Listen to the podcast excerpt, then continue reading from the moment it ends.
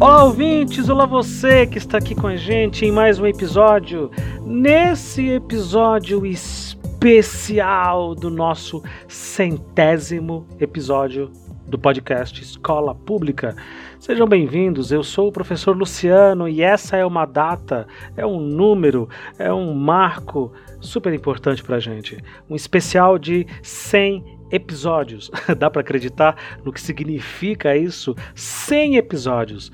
Nesse especial, nós preparamos o melhor do melhor pensamos e fizemos um ajuntado ali, um catado de trechos especiais, de momentos especiais, momentos engraçados, reflexivos, momentos importantes e históricos aqui para o nosso podcast de Escola Pública. Sejam bem-vindos, fiquem à vontade, espero que vocês gostem. A partir de agora, desse episódio 99, o centésimo e o 101, a gente vai ter três programas muito, muito especiais comemorando o melhor de tudo que nós já fizemos e de tudo que nós já conversamos aqui no Escola Pública Podcast. Tá legal? Espero que vocês gostem. Vamos lá!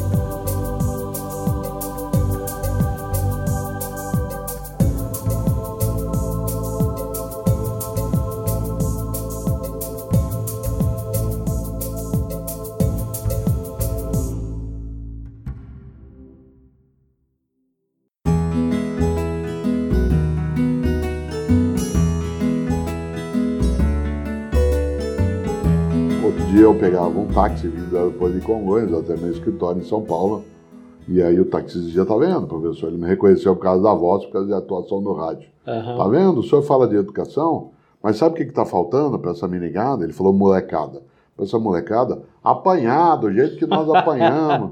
Nossos pais não deixavam, batiam. Eu falei, olha, eu não tenho toda a concordância contigo, com todo respeito, mas é, você está se referindo àqueles. Não, essa questão das coisas, do modo de conduta, olha, todo mundo que tem mais de 35 anos Sim. apanhou bastante. Sim.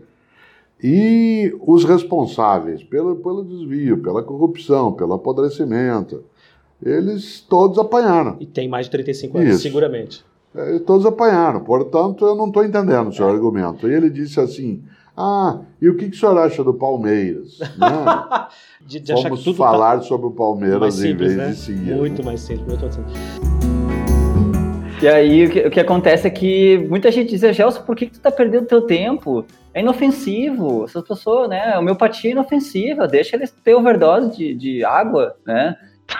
E, e, eu dizia, não, mas o problema. Explica pro ouvinte, Gelson, explica pro ouvinte a homeopatia. É, homeopatia basicamente tu pega uma gota de um remédio, por exemplo, às vezes eles. Eu lembro que tinha um que era o veneno de cobra, coloca uma gota num, numa piscina olímpica, ou, ou, seja. Dilui aquilo ao máximo. É, né? dilui aquilo ao máximo.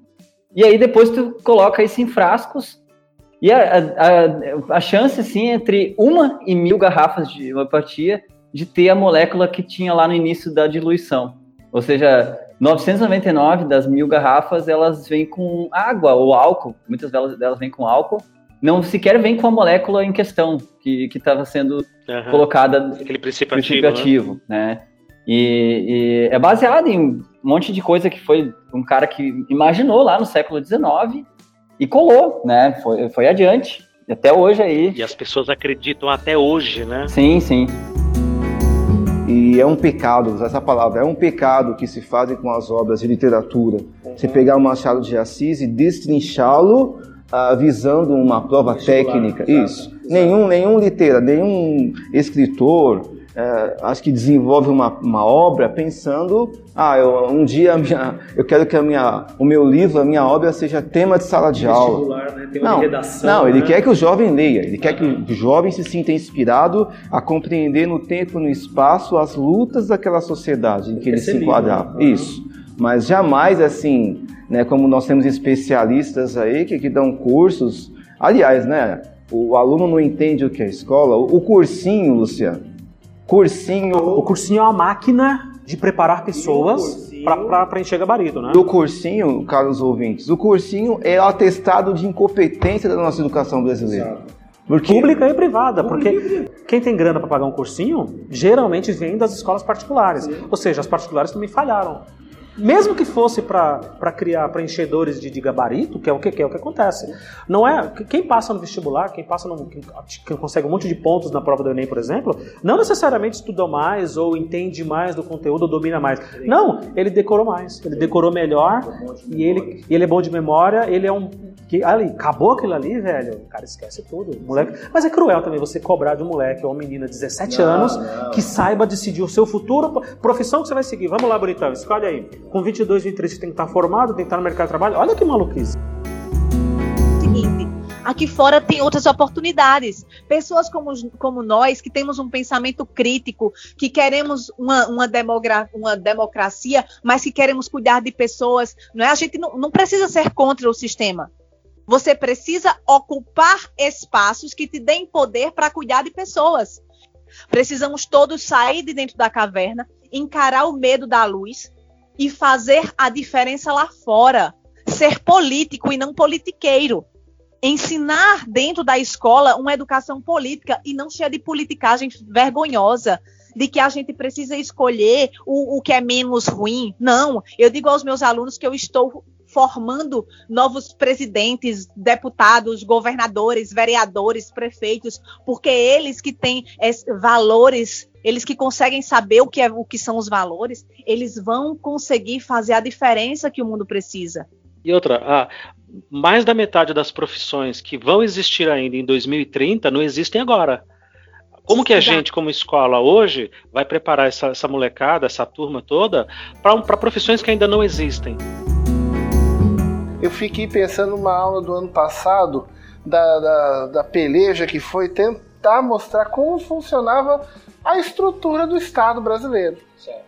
Poder executivo, legislativo e judiciário. Isso que série, ano passado? No sexto ano. Sexto ano, também Porque sexto ano. estávamos falando da República Romana, eu estava mostrando como funcionava o governo na República Romana, como funciona no Brasil. Para tentar né, fazer o um link com o presente. Ah, mas foi difícil. É difícil deles entenderem o básico, quanto mais fica esse negócio. Você já imaginou se eu começasse a aula assim? Porque Adam Smith disse. Ah, o, o meu aluno ia endoidar, ele é. não ia entender nada. Ou ia deixar a gente doido, né? Mais do que isso, não interessa para ele. Ele consegue entender que quando uma determinada ala da política estava no poder ele conseguia comprar uma moto, colocar gasolina para impressionar as moças na porta da escola e ele entende que ele não pode mais fazer isso hoje. Ou que está mais difícil. Ou que está mais difícil, mas ele não consegue entender o porquê. Ele não consegue entender as nuances do que mudou.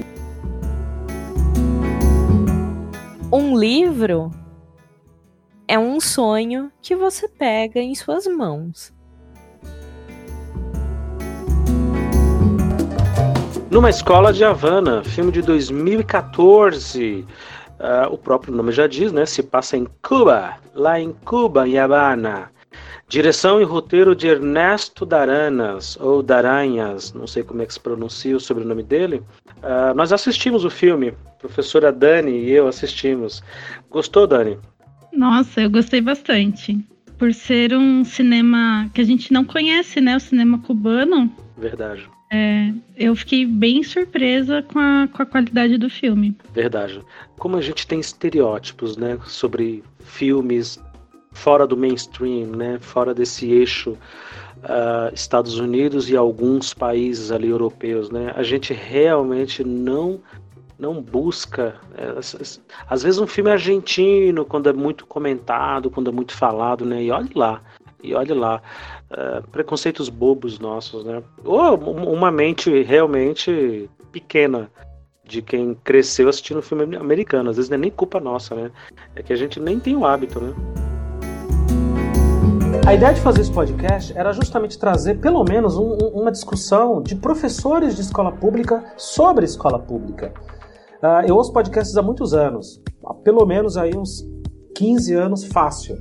Mas eu não me lembro de ter ouvido ninguém falar de escola pública que entendesse de escola pública e que, ou que pelo menos trabalhasse em escola pública. A gente tem muitos especialistas, você tem muitas, muitas pessoas com tese de doutorado, de mestrado. Que fazem apontamentos das redes. É, e que faz uma análise sobre, sobre o todo, geral. Sim, sim. Mas pessoas que estão em loco. Causa... É, pessoas que estão em loco, que estão ali, é muito raro, cara. Você tem coisas muito espaçadas.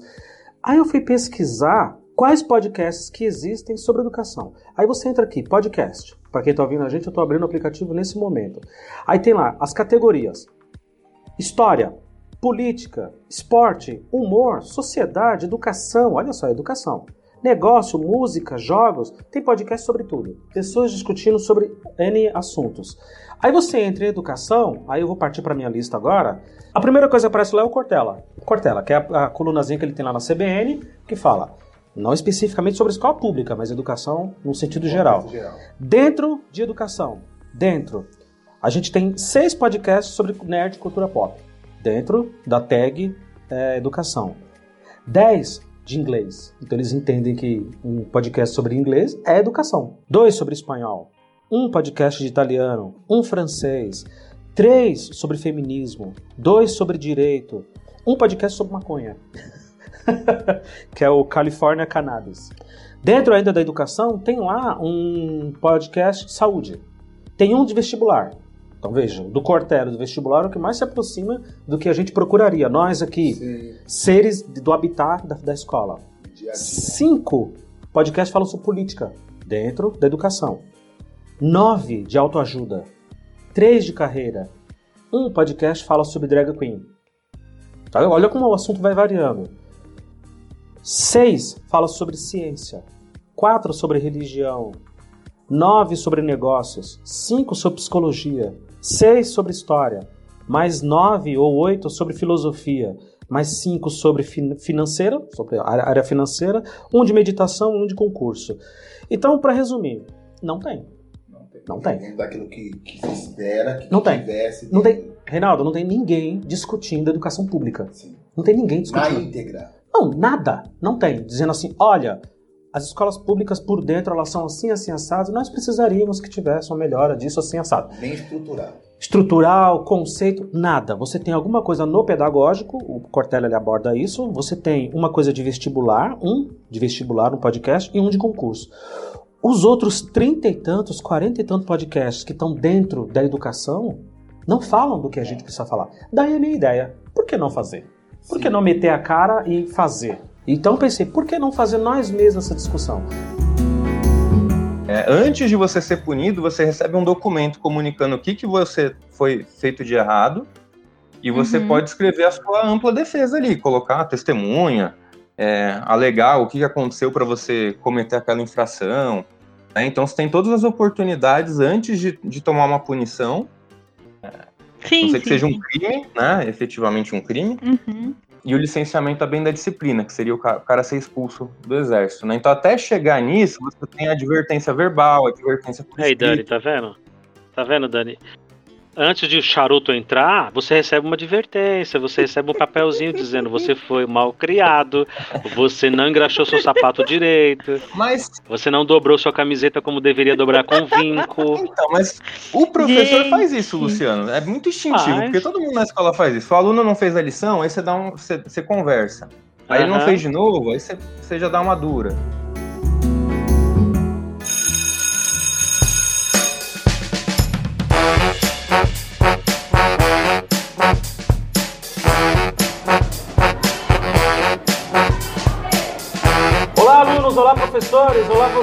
Está ouvindo a gente agora. Seja bem-vindo ao nosso podcast. Nós estamos aqui dentro da sala de aula, conversando com elas, as meninas. As meninas. Meu nome é Luciano e eu na sala de aula, eu era um menino muito cabeludo. Eu tinha bastante cabelo. Eu vou mandar uma foto para vocês. Eu tinha um Black Power, a Gamma Mole. E você, Estela? Quem é você na sala de aula hoje? Às vezes a gente bagunça, né? Porque faz parte a gente bagunçar na sala, mas eu não tenho muito de que reclamar de mim, não. Eu, eu, particularmente, acho que eu sou uma boa aluna na sala de aula, tenho notas boas, assim, né? Uh, aliás, tirei 10, né? Só pra exibir mesmo. Tirou 10 com quem? Tirou 10 com você. Comigo? Aham. Uhum. Vou, vou, arrumar essa nota, deve estar tá errado. É, com você, tá com arte, ciência e tem mais um que eu esqueci agora, inglês. Nossa, é muito 10, é muito 10. É. E você, o, o, o Samila, quem é você na sala de aula? ah, tem momentos que a gente tem que ser sério, né? Sem brincadeira, sem zoação, mas tem momentos de diversão também, né? Porque nós não tem só pra escola pra Pra né? ficar chato, né? É, É, não pode ser aquela coisa principalmente com o Luciano, né? Não só. Aham, não sei, é? É. Eu não sei. Não- ó, comigo aqui, pra quem tá ouvindo a gente, eu sou um professor muito sério. Aham, com certeza. Eu vou repetir porque vocês estão me zoando e eu não gosto de bullying. Na escola a gente tem que ensinar os alunos a não fazerem bullying. Eu sou um professor muito sério que bota todo mundo pra fora dessa sala. Tá certo?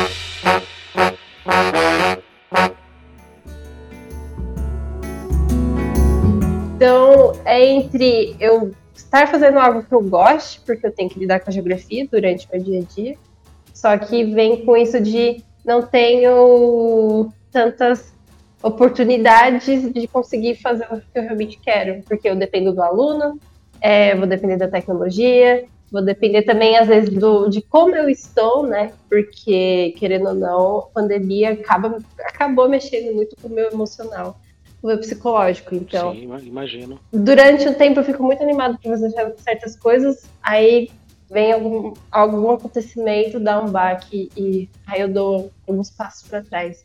Tô tentando ficar animada pro ano que vem continuar, né? pegar mais aulas novamente.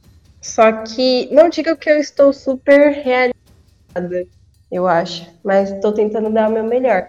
Que às vezes um aluno, quando ele vem, manda uma mensagem falando, nossa, é, é, eu gosto muito desse conteúdo, é, eu já viajei para tal lugar, eu vi tal coisa, e isso me deixa bem empolgada.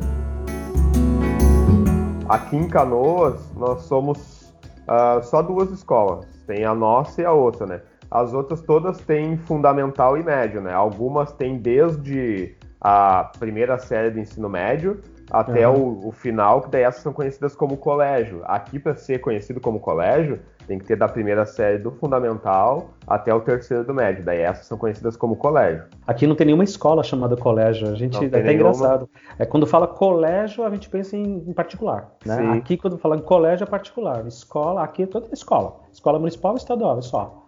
Sim. É, aqui a gente ainda tem algumas, tanto na capital, em Porto Alegre, quanto aqui em Canoas mesmo, que são colégios que têm essa característica, né? E a comunidade, ela até volta e meia, ela briga com a Secretaria de Educação, porque hoje existe um movimento de as escolas do município ficarem com o fundamental e as Aham. escolas do estado ficarem com o ensino médio, né? E Aham. Então essas que são colégio, elas todo ano, às vezes, elas têm que brigar um pouco com a Secretaria de Educação, fazer abaixo assinado, para manter essa característica de colégio, né? Porque o que, que acontece? Eles passam a vida toda na escola, né? Ah, eu, eu trabalhei muito tempo no, num dos colégios, que é o Marechal Rondon aqui. Então lá tinha professores que eles estudaram a vida inteira no colégio, os filhos deles estudam no colégio e eles têm uma identificação muito grande com a escola, assim, né? Tradição, né? É, mas especificamente de ensino médio mesmo, são só duas aqui e tem mais um Instituto Federal. Na nossa cidade existe um Instituto Federal que também é só ensino médio daí. Tô dando aula, daqui a pouco a cachorra começa a latir. E late, bate na porta e fala, gente, e os, os alunos, professora, eu não tô conseguindo ouvir. Calma, calma, muita calma nessa hora. Beleza, a cachorra acalmou. Aí daqui a pouco eu ouço, mamãe, mamãe, mamãe, o, o Júlia, calma que eu tô dando aula. Não, mamãe, mas é, é. Não, mas o meu café, eu, calma que eu tô dando aula. Então, gente, aula. professora, mas o café da sua criança, eu, calma, gente, calma, mas eu tô ficando doida. Porque você teve que ser tudo em um momento só. Você teve que ser mãe, Tudo. dona de casa, professora. Ex- Exatamente, tudo. Porque é, é é exatamente isso. Tem que dar conta da casa, da, da criança, dos alunos, do trabalho.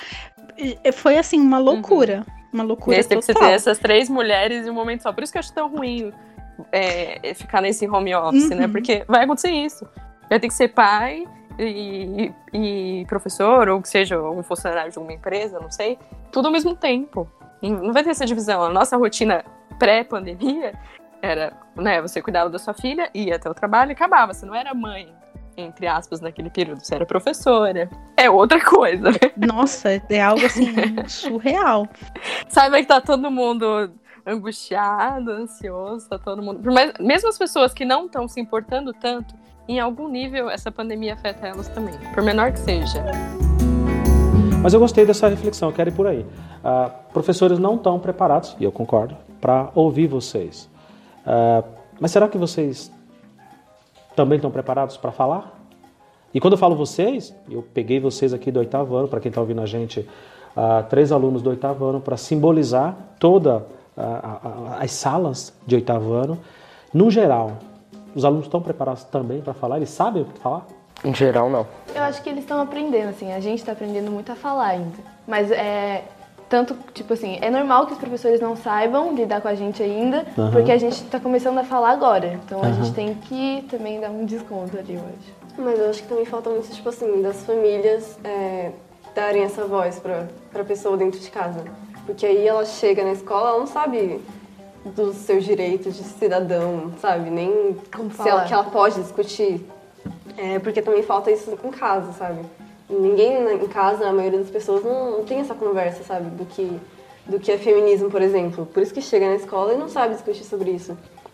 Mas realmente os professores também não, não sabem lidar quando algum, quando algum aluno fala sobre alguma coisa desse tipo, eles não sabem lidar, eles não sabem mediar ali a situação e nem jogar a ideia pra gente discutir. Quero fazer uma, reclamação na ouvidoria do canal de que a professora estraga o nosso trabalho, porque os alunos pensam, olha lá, ela tá viajando para a Europa, América Latina. Ah, professor ganha muito bem, do que que vocês estão reclamando? Olha lá, ó. então a professora depõe contra o nosso trabalho. Professora, pare de viajar, não viaje mais. Bom, é, essa solicitação, infelizmente, eu não poderia atender. Porque é realmente um dos meus grandes objetivos de vida é viajar, é conhecer muitos países. E falando sobre isso, é interessante porque muitas pessoas me perguntam como? Como você consegue? Você é uma professora, seu marido é um operário em uma indústria. Como vocês fazem essas viagens? Então, eu sempre digo que é questão de prioridades, é questão de planejamento, é questão, como eu disse, de objetivo de vida. O que você quer para a sua vida? Você quer é, colecionar coisas ou experiências? Eu prefiro colecionar as experiências, com certeza. Um dos motivos de eu ter procurado você, posso chamar de você, né? Você, sem dúvida. É porque a gente, lá na periferia, extremo da Zona Sul. Conheço, né? Isso. Eu moro lá, trabalho lá. Estadual. Da rede estadual. Uma das ideias de trazer é trazer esse olhar de pessoas que entendem de escola pública. Quando a gente vai pesquisar e vai lidar com pessoas que entendem de educação, a maioria não entende lá na ponta as nossas necessidades, as nossas demandas lá. E aí me veio a ideia, por que não conversar com parlamentares que são professores acima de tudo, né? E eu fui pesquisar aqui na LESP quais são os parlamentares que têm como origem a profissão de professor. Eu descobri três ou quatro, fiz o convite para os três também. E a sua equipe, o senhor me atendeu de pronto. Assim, no mesmo dia que eu procurei, eu consegui acesso a Uhum. vocês. Foi fantástico. No Wikipedia, quando a gente vai pesquisar o seu nome, ah, a maioria dos, dos parlamentares está lá, profissão político. E você tem lá profissão professor. Eu imagino que seja um É, motivo porque de eu orgulho, entendo né? que, primeiro, que é, é, parlamentar não é profissão, né? Exato. Deputado, vereador, senador, isso é uma profissão, Aham. é mandato. Mandato. É um mandato de quatro anos e ele pode ser é, reeleito ou não, renovado ou não. Então, a minha profissão mesmo é de professor. Eu estou Aham. licenciado no meu cargo para o exercício de um mandato, mas eu entrei na rede estadual em 1984 Certo. e na rede municipal de ensino em 1985, depois no ensino superior, em mil, eh, dando aula como professor universitário em 1988. Então eu sempre trabalhei rede municipal, rede estadual e também depois fui fazer pós-graduação. eh, e aí eu comecei a lecionar forma- com formação de professores em cursos de pedagogia, história, geografia, né, os cursos de licenciatura. Então, então eu, a minha profissão é essa, sempre sobrevivi dessa profissão. Você né? sempre lidou ali com alunos e com professores que iriam virar, com pe- alunos que Exatamente. iriam virar professores. né? Inicialmente só com alunos, Certo. até eu em 84, 85, 86, 87. Dando aula de história. Já é. Em 88 eu já vou, também trabalho paralelamente Aham. nas duas redes, eu também começo a lecionar no ensino superior. Você não sente falta da aula? Sinto, sinto muita falta. Agora o que me compensa que eu vou muito escola, quase que diariamente eu Sim. frequento escolas. Eu me reúno com professores né, em, em GEIF, na rede municipal, em ATPC, na rede estadual. Grêmio. Faço palestras em escolas no ensino universitário, várias faculdades me convidam. Uhum. Tenho muitos amigos professores universitários, mesmo não sendo meus amigos, também me convidam. Eu sempre recebo convites para falar de educação uhum. em faculdades que têm licenciaturas. Eu tive uma experiência recente, antes da pandemia. Um amigo me convidou para trabalhar na escola dele. E ele me chamou, me falou do plano que ele tinha de, de disponibilizar. Não era para fazer atendimento, porque também tem isso, né?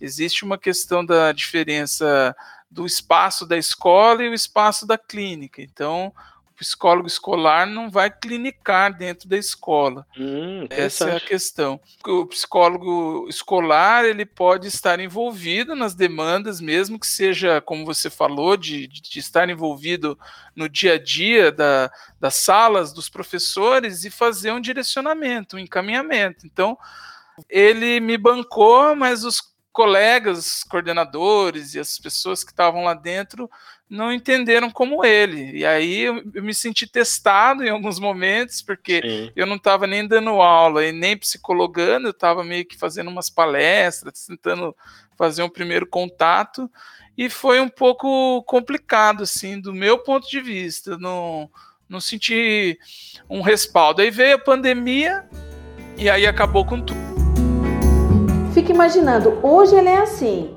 é, mas eu estudei, obviamente, com outros com deficiência intelectual, mas passou muito desapercebido.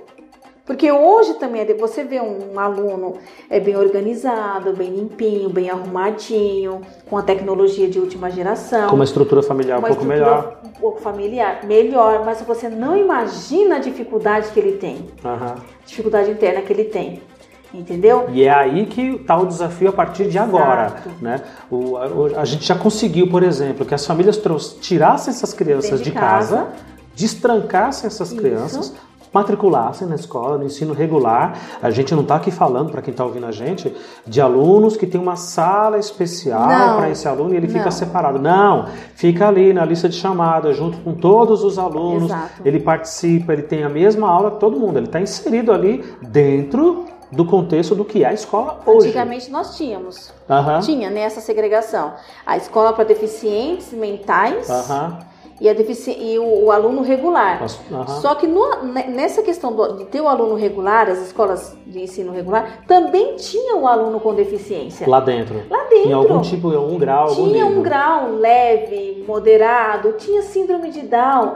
Por exemplo, eu acredito que não, te, não, não, não tivessem assim uma, uma dificuldade mental gritante. Uhum mas tinha dificuldade também. Poderia ter sido confundido com introspecção, com timidez. Timidez, uma preguiça, preguiça, uma vontade de não estudar. Uhum. Aí sim, na década, porque a gente tem, do finalzinho da década de 90 agora para os anos 2000, nós tivemos, temos as escolas separadas, né? É, crianças com deficiência intelectual, mental, dependendo do grau, não frequenta a escola. E aí depois passou a ser inserido todas essas pessoas dentro das escolas, mas esqueceram de é, trabalhar os professores, colocar estrutura, colocar estrutura, uhum. é, um, assim, eu acredito que seja humanizar o professor, porque Exato. ó, pensa, ele já vem lá atrás, Exato né? Nós estamos falando de professores aí professores... nascidos nas décadas de 1970 80. 80. Então, é um pessoal velho, velho. né? E eu me coloco nessa situação. Sim. Uh, é um pessoal já com uma cabecinha fechadinha, tá tudo formatado, eu sei o que eu vou fazer, eu chego assim no meu ponto, pego o material, vou para a sala de aula, meninos, abram o caderno, tá aqui a lição, número 1, 2, 3, quem terminou, quem não terminou, quem fez, entendeu, quem não fez é porque tá com preguiça, porque tem outro motivo Exatamente. que não é eu, não sou eu o motivo, não sou eu o problema, é ele, é ele. e aí eu me debato com o aluno cadeirante, com o aluno com a deficiência intelectual, e aí eu até sublinhei aqui o seguinte, e quem estiver ouvindo a gente vai perceber isso ao longo do nosso papo. A gente não está usando aqui o termo normal. Ah, esse aluno tem deficiência intelectual e esse é o aluno normal. Porque não se usa esse tipo de nomenclatura, não, não se usa não. esses termos, né? A coisa do normal. Porque não. já é uma segregação você usar Sim. normal. Então vou te falar. O que é o normal? Pois é. Pra quem, né? Pra quem? Pra quem, cara pálida? Pra quem é normal? quem é o normal?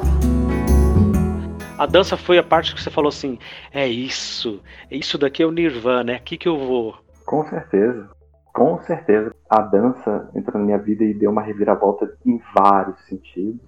Eu aprendi a ressignificar esse, esses valores.